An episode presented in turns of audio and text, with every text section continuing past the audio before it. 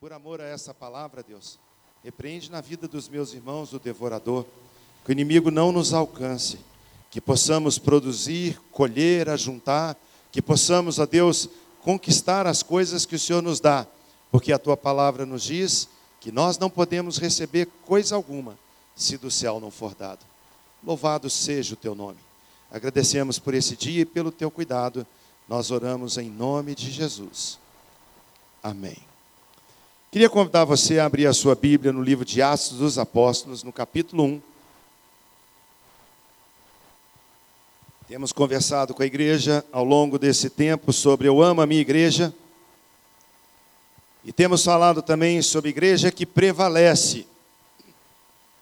E hoje eu quero compartilhar com os irmãos que a igreja que prevalece, a igreja que espera e confia na volta do Senhor Jesus.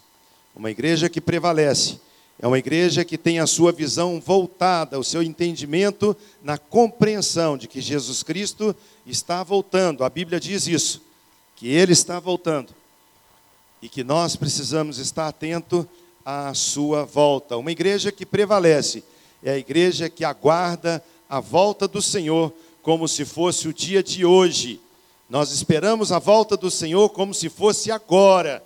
A expectativa nossa é que o nosso ouvido esteja afiado, pronto para ouvir a trombeta, pois a Bíblia diz que a trombeta soará. E nós seremos então arrebatados. Nós vamos chegar já já nesse texto. Está escrito assim em Atos capítulo 1. Escrevi o primeiro livro, ó Teófilo, relatando todas as coisas que Jesus começou a fazer e a ensinar. Até um dia em que, depois de haver dado mandamentos por intermédio do Espírito Santo, aos apóstolos que escolhera, foi elevado às alturas. A estes também, depois de ter padecido, se apresentou vivo, com muitas provas incontestáveis, aparecendo-lhes durante 40 dias e falando das coisas concernente ao reino de Deus. E comendo com eles, determinou-lhes que não se ausentassem de Jerusalém, mas que esperassem a promessa do Pai, a qual disse ele: De mim ouvistes. Porque João, na verdade, batizou com água, mas vós sereis batizados com o Espírito Santo não muito depois desses dias. Então os que estavam reunidos lhe perguntaram: Senhor, Será esse o tempo em que restaures o reino a Israel? Respondeu-lhes: Não vos compete conhecer tempos ou épocas que o Pai reservou para sua, pela sua exclusiva autoridade. Mas recebereis poder ao descer sobre vós o Espírito Santo da promessa, e sereis minhas testemunhas, tanto em Jerusalém, como em toda a Judéia e Samaria e até aos confins da terra. Ditas essas palavras, foi Jesus elevado às alturas à vista deles, e uma nuvem o encobriu dos seus olhos. E estando eles com os olhos fitos no céu, enquanto Jesus subia, eis que dois varões vestidos de branco se puseram ao lado deles, e lhes disseram: Varões galileus, por que estáis olhando para as alturas? Este Jesus, que dentre vós foi assunto ao céu, virá do modo como o vistes subir. Alguém já disse que o mais importante num diálogo, numa conversa, num particular, talvez o mais importante seja a pergunta do que propriamente dita a resposta. Hoje de manhã, quando nós estávamos ministrando na nossa classe, falando sobre o reino de Deus, sobre a cultura do reino, a gente comentou isso com a nossa sala nós temos nesse texto duas perguntas. E eu gostaria de refletir com você sobre perguntas que nos levam a refletir e, em refletindo, tomar posição. Porque as perguntas, quando feitas, elas podem nos levar a uma reflexão, mesmo sendo nós mesmos o que perguntamos. Se você está hoje dialogando com alguém ou discutindo com alguém, a ideia que você passa é que você gostaria que essa pessoa tivesse o mesmo pensamento seu. Mas muitas vezes isso não coincide exatamente porque estamos numa questão. O que, que é então uma pergunta significativa que pode fazer diferença na nossa vida? São aquelas perguntas que, ao serem feitas, a pessoa que ouviu responde da maneira que você gostaria de recebê-la. Ou seja, uma resposta que vai defender o seu próprio argumento. Eu estou discutindo alguma coisa com o Tiago e estou vendo que eu não vou conseguir ganhar dele é, ou convencê-lo daquele meu pensamento. Então eu posso pensar em uma pergunta que vá levá-lo a dar uma resposta que seja compatível com aquilo que eu gostaria que fosse a resposta dada. Você está compreendendo? Vou dar um exemplo para você. Jesus fazia isso com seus discípulos. A Bíblia nos diz que ele foi colocado numa situação onde as pessoas queriam checá-lo e deixá-lo numa situação controversa ou uma situação difícil de sair dela. Jesus anunciava o reino de Deus, hoje nós falamos isso na escola bíblica, e no reino de Deus ele trazia a mensagem do amor. E as pessoas entendiam porque ele falava e demonstrava o seu amor. Mas também ele trazia a mensagem que falava a respeito da justiça do reino. As pessoas compreendiam que o reino de Deus também é feito por justiça. Mas a impressão que passa é que quando um ouvinte ouve algo semelhante assim, ele pensa que as coisas não não batem uma com a outra.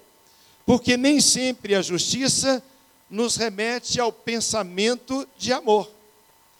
Você hoje, disciplinando o seu filho, você fala assim: filho, filha, você não vai sair, você está de disciplina, você não vai sair de casa. E o papai está fazendo isso porque te ama. Você acha que ele vai entender? Eu queria ir para a festa e meu pai não deixa eu ir. Ó, não te estou deixando ir, não estou deixando você ir, exatamente por amor, porque eu te amo.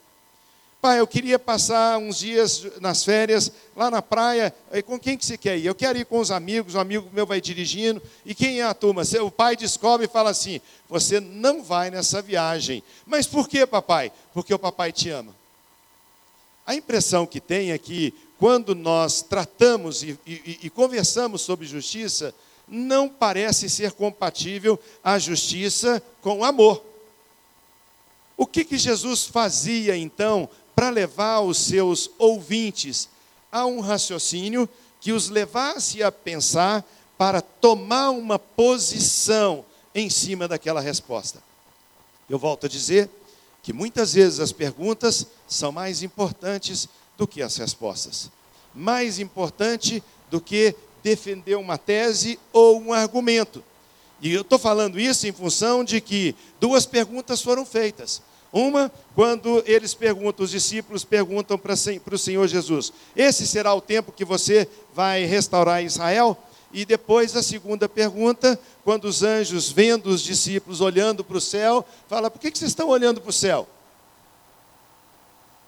Por que, que vocês estão olhando para o céu? Uma mulher foi pega em flagrante adultério. Ela é levada até a presença do Mestre. Todos nós sabemos que ninguém adultera sozinho.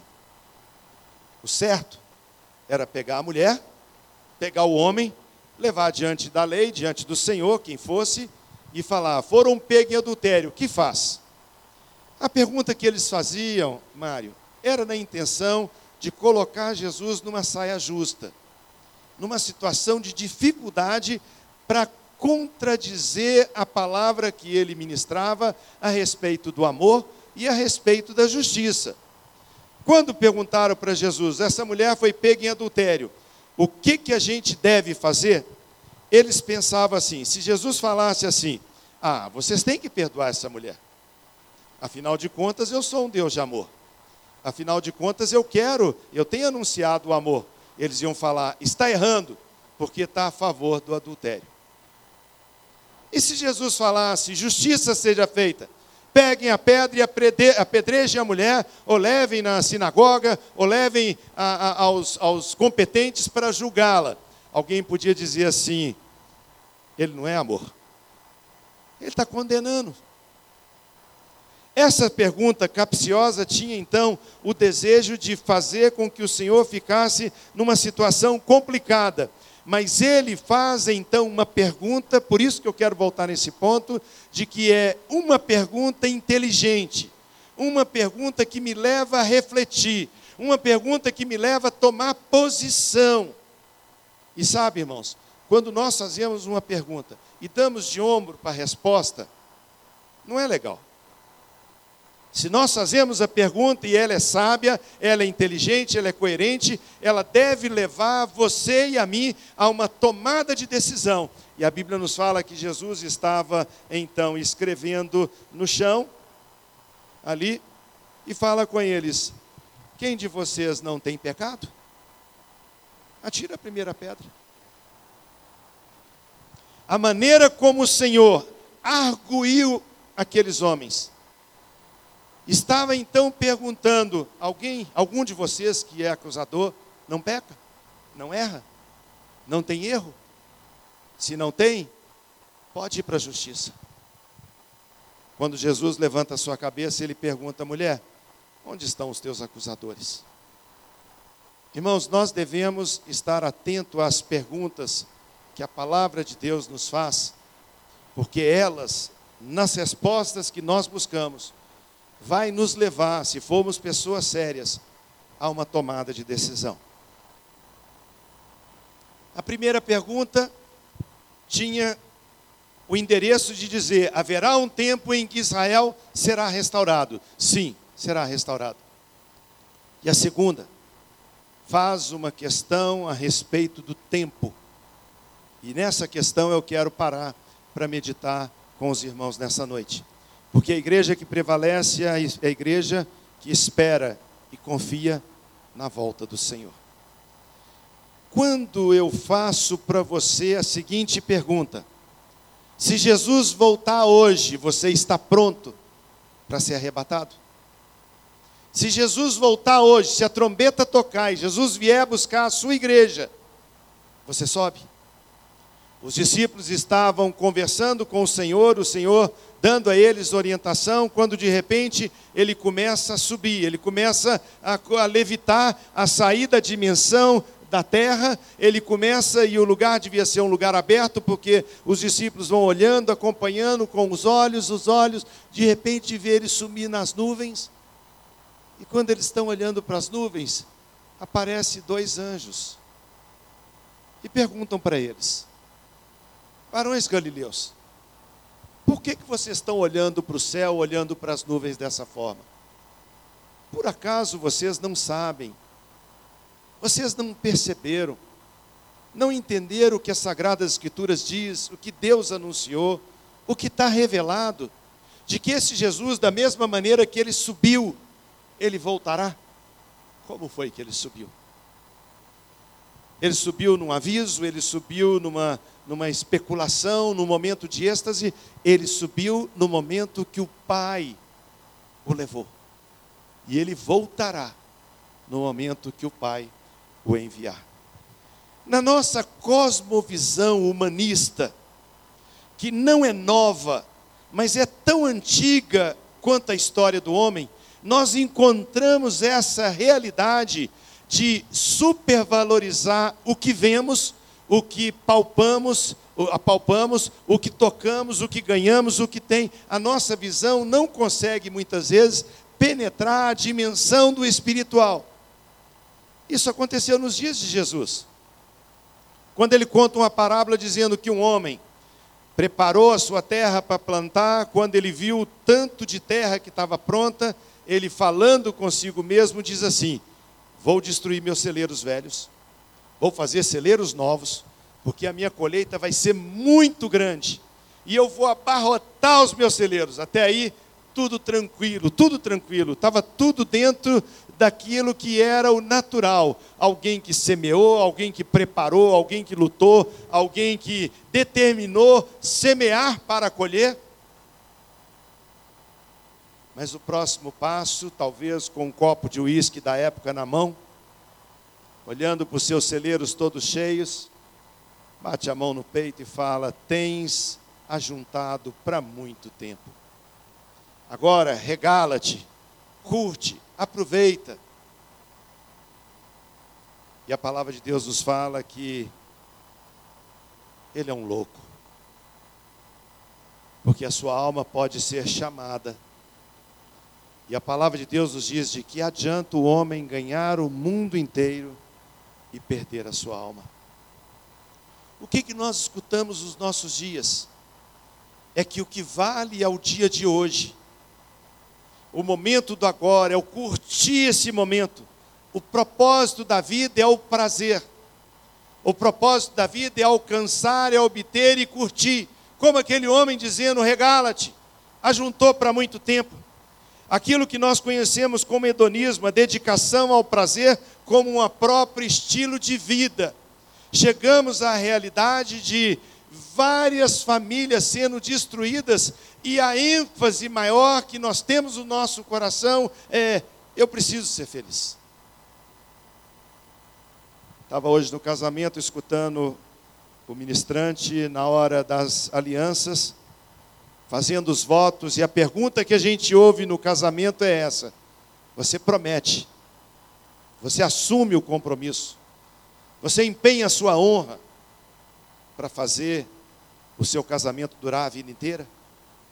E nós ouvimos os jovens hoje dizendo, em tempo bom, em tempo ruim, em tempo de fartura, de escassez, até que a morte nos separe, mas não é a realidade de que a gente vê no dia a dia, porque a visão hedonista, essa visão humanista do nosso tempo, mostra o prazer acima de todas as coisas.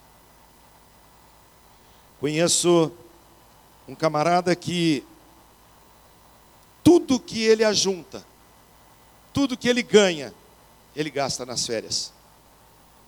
Um dia, conversando com a Suzana sobre ele e sobre a sua esposa, eu comentei com ele assim: sabia que Fulano está viajando em tal lugar na Europa? Tá... Uai, puxa vida, eles estão ganhando bem. Não é que ganha bem, é que tudo que ajunta, tudo, é para curtir. Como se o mundo fosse acabar amanhã, eu tenho que fazer tudo o que tiver ao meu alcance, porque o que importa é o agora. Eu preciso ser feliz a todo custo. Sabe, irmãos, essa pessoa é uma pessoa que, por algum motivo, esqueceu de lembrar da eternidade.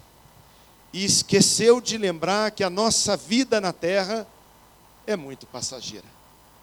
Que ela passa num piscar de olhos. A gente que já tem neto, a gente tem um ponto de referência que quem não é avô ainda não descobre. Só quando chegar lá. Quando a gente de repente começa a bater o olho e vê um vídeo, vê uma, um, um, uma coisa que um filho posta, e você fala: Meu Deus, olha o tamanho dela. Senhor, como passou rápido. A gente nem viu e sabe o que está acontecendo? Todos nós hoje, todos nós hoje, vivemos a realidade de dias acelerados e alguns de nós pode dizer que nós temos hoje mais passado do que futuro nessa vida. Precisamos ter nas nossas mentes a realidade da transitoriedade da nossa vida e pensar: o que adianta ganhar o mundo inteiro e perder a sua alma? Ou o que daríamos em troca da nossa alma?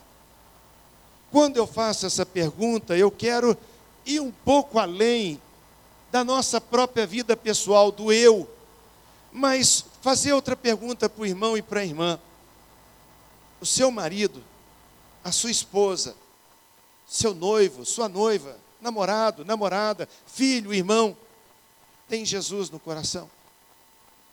Entregou a vida para o Senhor. Nós sabemos que talvez seja bom não tocar nesse assunto. Porque o questionar sobre isso vai nos levar há uma tomada de posição e uma compreensão de que, se a pessoa que nós amamos não tem Cristo, não se rendeu a Jesus Cristo, se ela morreu, quando morrer, ou se Jesus voltar, segundo as Sagradas Escrituras, não herdará o reino de Deus. Hoje de manhã nós falávamos sobre o ir ouvir de que ou a igreja influencia o mundo, ou o mundo influencia a igreja. E o que nós temos visto é pegar o texto sagrado e querer adaptar a nossa realidade quando a gente lê escrito de que estreito é o caminho que conduz ao céu. Apertado é esse caminho, e são poucos os que neles acertam. E largo e espaçoso é o caminho que conduz à perdição, e são muitos que acertam nele. Irmãos, eu tive nesse ano comemoração de 40 anos de formatura da minha turma de engenharia civil. E quando me encontrei com os amigos, a Suzana foi comigo nesse almoço, a gente pôde ver quantos com família detonada, quantos com dificuldade monstruosa, quantos deles já se tornaram dependentes do álcool. Não existe um momento que você começa a conversar que não tenha muita bebida na mesa, e quantos deles a informação que tivemos é que tiraram a própria vida. Um colega meu de sala, um cara que estudou comigo, pulou da varanda do prédio dele, na grade que tinha na, na, na, no jardim da sua casa, e para tirar de lá o corpo de bombeiro teve que cortar a grade. Um outro amigo que estava conosco agora, dizendo que ele ficou viúvo, apresentou outra esposa, e ele disse que a esposa dele se matou. Isso é quando uma pessoa não consegue mais achar uma razão para a sua vida, não consegue mais completar o vazio do seu coração com essa eternidade falsa que ele tem de que é, vai durar a vida inteira. Irmãos, não dura a vida inteira. Não dura a vida inteira. E a vida é muito curta. Pela fé, nós devemos olhar para o futuro e não ficar preso nas coisas do passado. Por isso que a palavra de Deus nos desafia que eu prossigo para o alvo, para o prêmio da soberana vocação em Cristo Jesus, desembaraçando-nos de todo o peso e de todo o pecado que tenazmente nos assedia. E o apóstolo Paulo diz que todo atleta que está numa corrida, ele está numa jornada, o seu propósito é ganhar a corrida, e para tal ele esmurra o próprio corpo e ele se prepara para alcançar. Tiago 4 diz assim no versículo 13.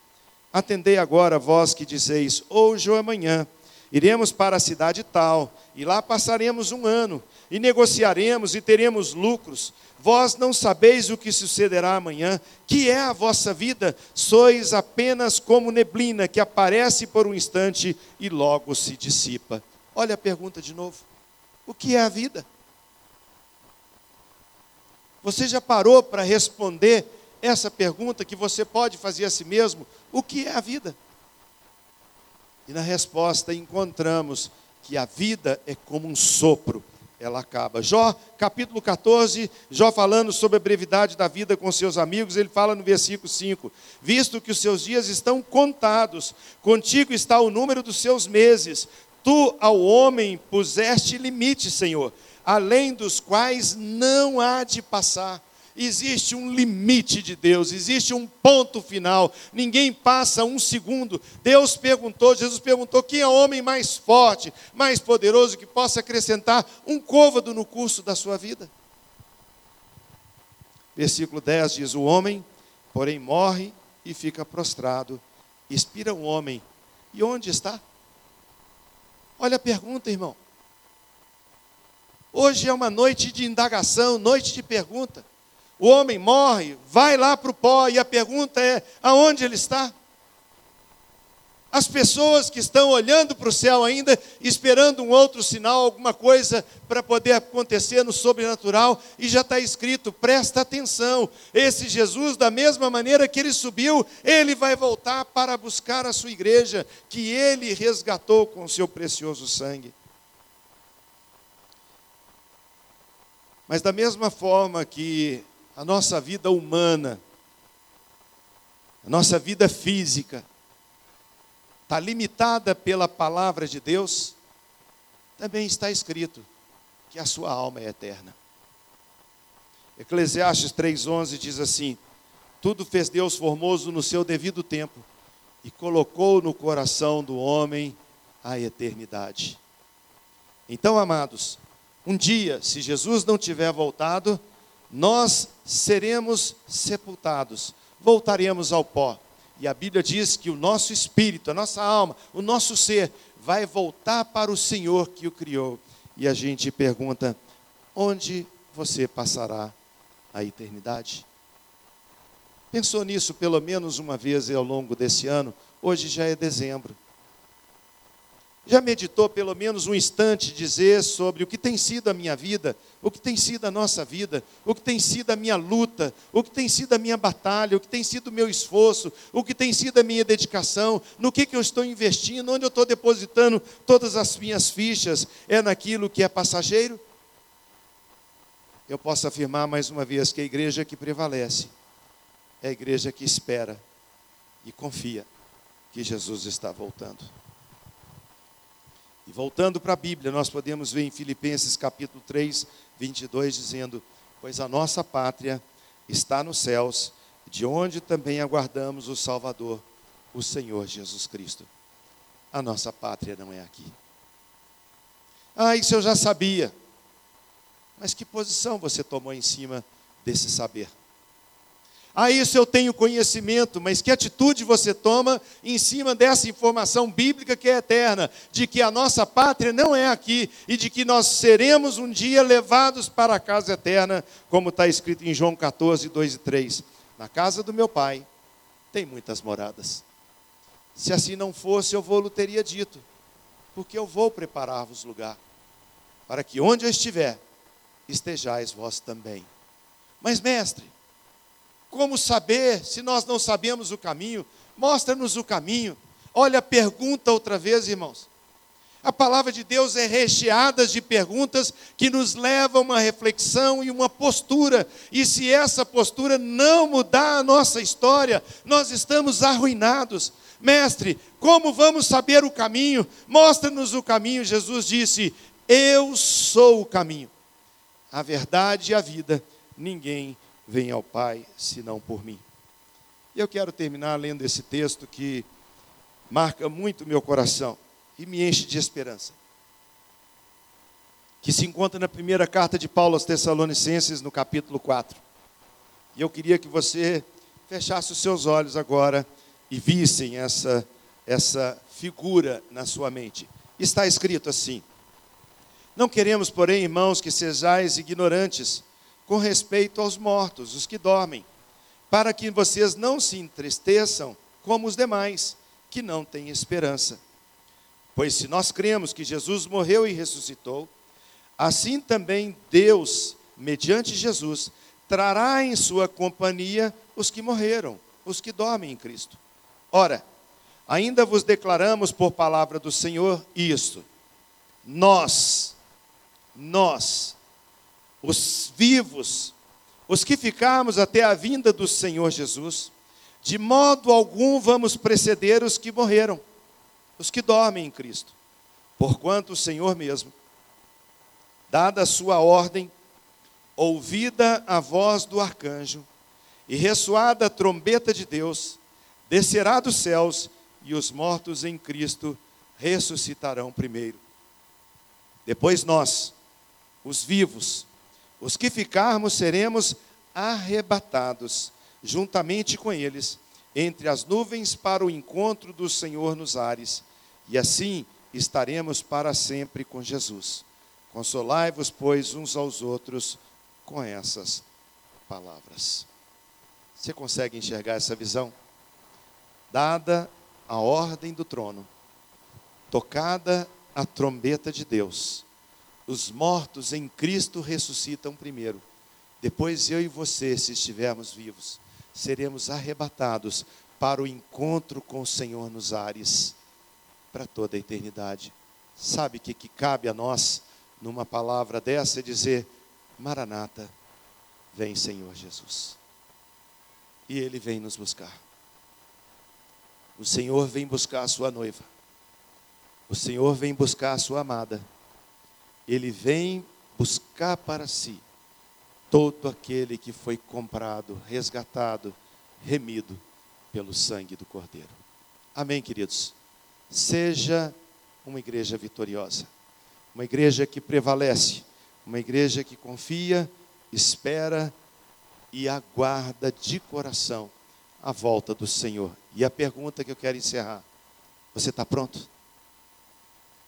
Está pronto para o encontro com o Senhor nos ares? Curve a sua cabeça, feche os seus olhos. Quero convidar, Tiago, por favor, nos ajude na canção. Eu quero convidar também os nossos diáconos para estarem servindo a ceia do Senhor. Mas enquanto nós aguardamos, nós vamos orar.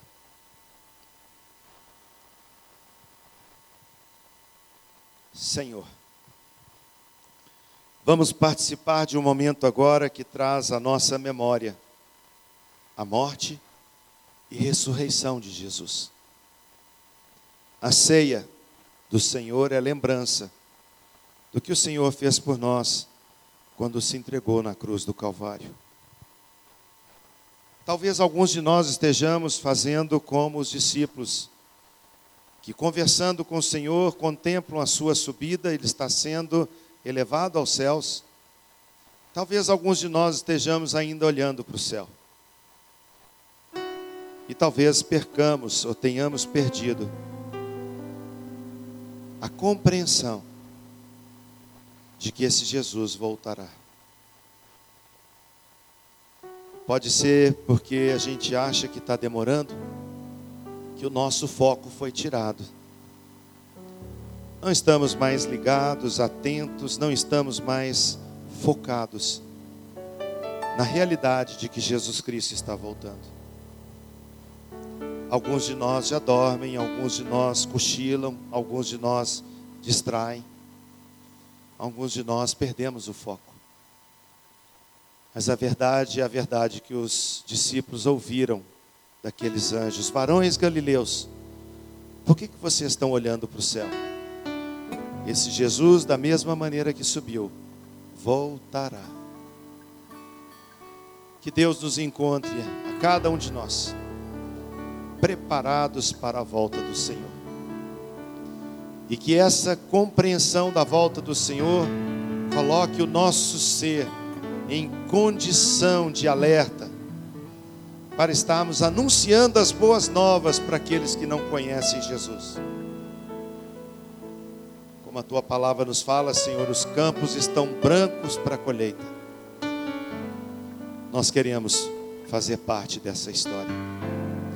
Agora, meu Deus, quando vamos participar desse momento de celebração da ceia, visita o nosso coração acende a chama outra vez, desperta quem estiver dormindo e nos prepara para sermos tudo aquilo que o Senhor sonhou que nós fôssemos e que possamos estar preparados para a volta do Senhor, porque a igreja vitoriosa é aquela igreja que está pronta para ouvir a trombeta tocar. É a nossa oração, Deus, em nome do Senhor Jesus. Amém. Os diáconos vão estar passando perto de você com duas bandejas, uma de um pedacinho de pão, a outra com um cálice de suco de uva. Você que não é membro da igreja, nos visita, está convidado a participar também. O desafio para a sua vida é avaliar o seu coração. Você está firme com Deus? Você está na presença do Senhor? Você está em comunhão com Jesus Cristo? Pegue do pão e do cálice. Não deixe de participar. Mas se você precisa restaurar alguma coisa, se você precisa confessar algum pecado, faça isso antes de participar da ceia.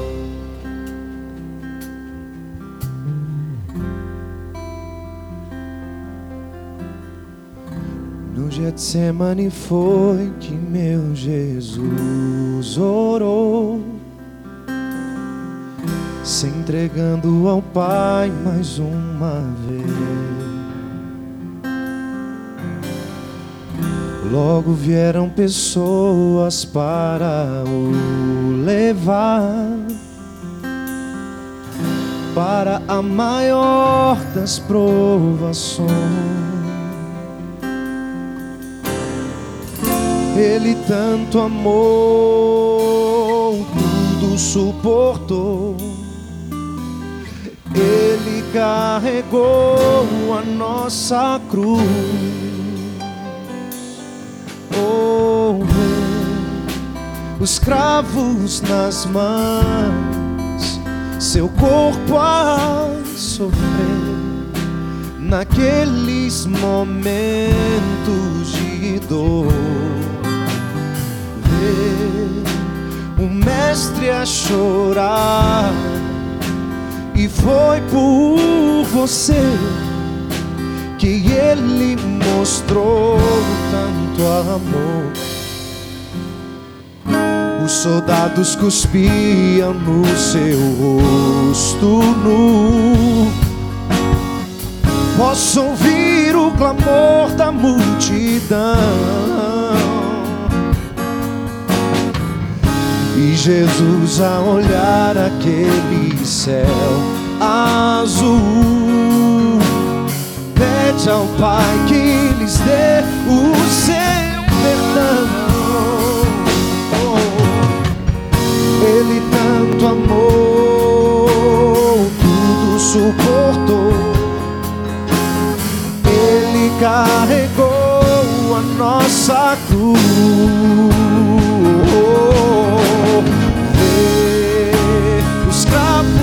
Nas mãos, seu corpo a sofrer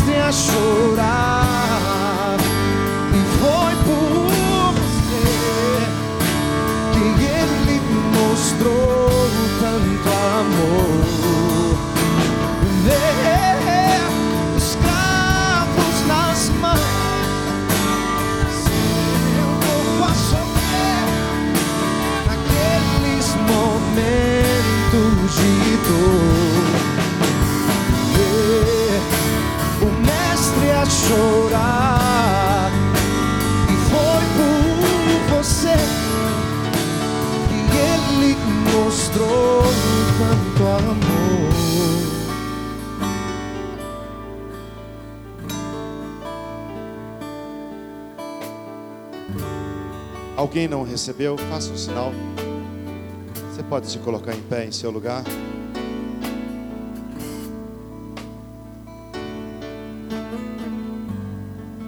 Louvado seja o nome do Senhor. Glorificado seja o nome do Senhor.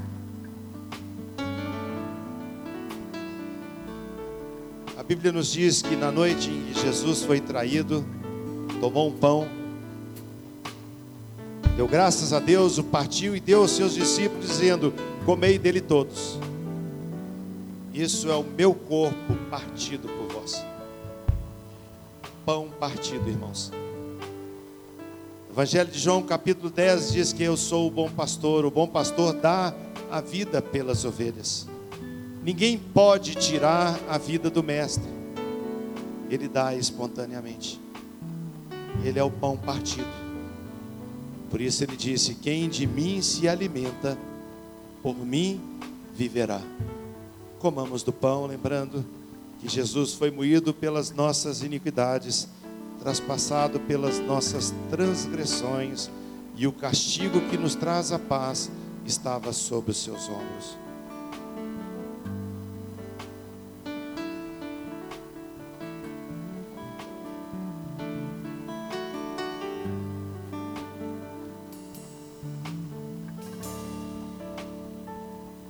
Depois de ter ceado, tomou Jesus um cálice e disse aos seus discípulos: Esse é o sangue da nova aliança derramado por muitos. Bebei dele todos, disse o Senhor. Esse copo que nós temos na nossa mão não é o sangue de Jesus. Ele simboliza. Ele nos traz à memória um precioso sangue derramado na cruz do Calvário. E a Bíblia nos ensina que há poder no sangue de Jesus. Sangue que nos purifica de todo pecado. sangue que apaga toda transgressão, sangue que foi derramado nos umbrais das portas do Egito e poupou o povo de Deus, sangue que é a marca de todo crente, sangue de Jesus que é a marca da vitória. Bebamos dele todos, lembrando que há poder no sangue de Jesus.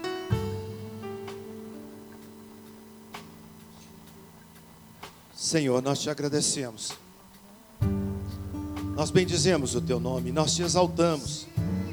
Nós te glorificamos pelo efeito, o resultado da cruz do Calvário.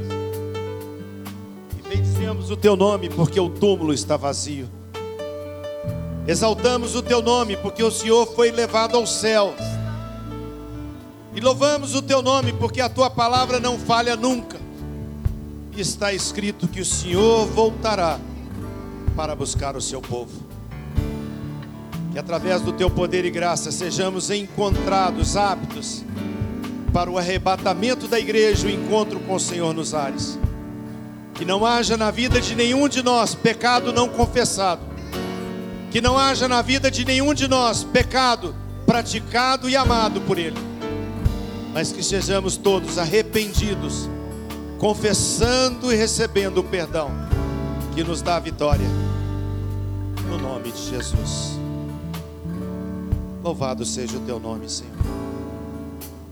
Pai querido, nós queremos te agradecer por tão grande amor. Agradecemos, ó Deus, porque a nossa vitória está na ressurreição de Cristo. Agradecemos, Deus, pelo privilégio de sabermos que Jesus Cristo está voltando. Prepara o nosso coração, Deus, para a eternidade. E que o amor de Deus, o nosso Pai, a maravilhosa graça de Jesus e o poder do Espírito que nos instrui, nos revela, nos ensina as sagradas Escrituras, seja conosco e com todo o povo de Deus espalhado na terra, hoje e sempre. Amém. Amém. Quero convidar você para um cafezinho, aqui do lado, um chá, um cafezinho. Não vá embora depressa. Se você é membro da igreja, não votou, se sente apto, coloque o seu nome, pegue a sua cédula, vote. Se você tem dúvida, nos procure ao longo da semana. Vamos conversar. Que Deus te abençoe.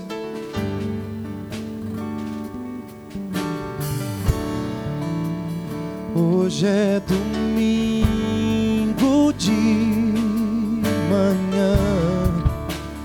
Hoje o sol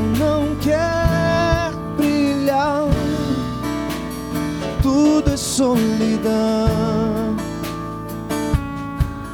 E elas vêm dizer de madrugada ressurgir.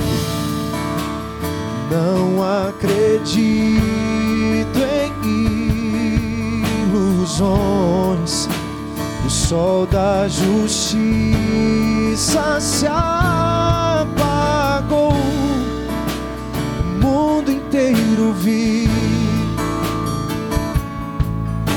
os cravos em suas mãos, o seu corpo a sofrer sua morte lá na cruz. Não consigo entender agora este túmulo vazio. Este anjo a questionar, porque procuro entre os mortos